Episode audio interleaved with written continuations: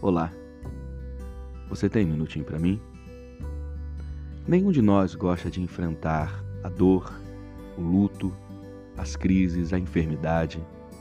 Porque afinal de contas, todas essas coisas são questões e situações que atemorizam o nosso coração. Porém, o Senhor tem uma palavra para você nessa manhã, dizendo ao seu coração: tenha coragem para enfrentar todas elas.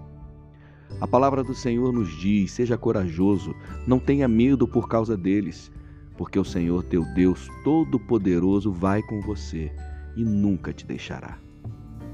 O que Deus está dizendo ao seu coração nessa manhã é que você vai sim precisar enfrentar os momentos de crise, dor e dificuldades, mas que em cada uma dessas situações Deus não te deixará e estará segurando nas suas mãos.